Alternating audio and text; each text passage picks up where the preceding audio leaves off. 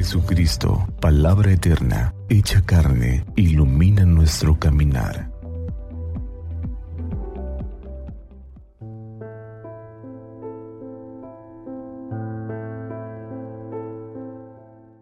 ...20 de mayo... ...sábado del tiempo pascual... ...del Santo Evangelio según San Juan... ...en aquel tiempo... ...Jesús dijo a sus discípulos... ...yo les aseguro Cuanto pidan al Padre en mi nombre, se los concederá. Hasta ahora no han pedido nada en mi nombre. Pidan y recibirán, para que su alegría sea completa. Les he dicho estas cosas en parábolas, pero se acerca la hora en que ya no les hablaré en parábolas, sino que les hablaré del Padre abiertamente.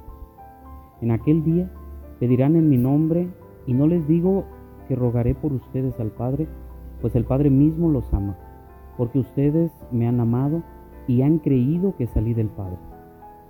Yo salí del Padre y vine al mundo, ahora dejo el mundo y vuelvo al Padre. Palabra del Señor. Gloria a ti, Señor Jesús. Al parecer, el Evangelio de hoy nos está preparando para la gran fiesta de la ascensión del Señor que celebraremos el día de mañana domingo. La lectura del Evangelio nos presenta a Jesús que da algunas instrucciones antes de partir. En estas instrucciones algo deja claro. Les invita a la confianza a sus discípulos. Les invita a que tengan la certeza de que son escuchados, de que hay una presencia que está atenta a las necesidades. Dice una máxima, pidan y recibirán. Y es verdad, quien pide en el nombre de Jesús siempre recibe. Nunca se queda sin recibir algo. Y por eso Jesús se atreve a decirles a sus discípulos, pidan en mi nombre tengan la certeza de que cuando piden los escucha el Padre. Lo que Jesús intenta hacer es poner en el corazón de sus discípulos la confianza y la certeza de que todo aquello que hablen, que pidan, que comenten, Dios Padre mismo los está escuchando.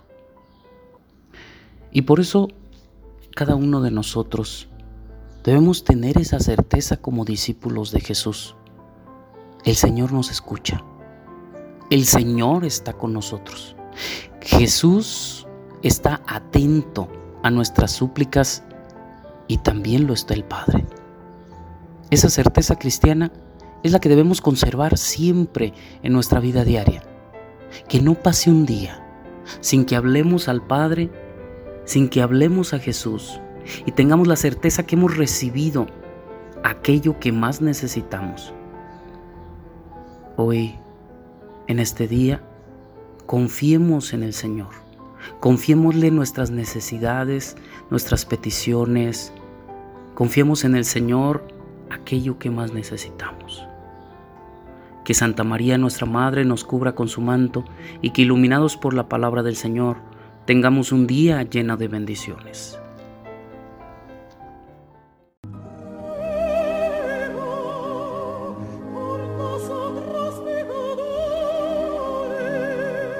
us.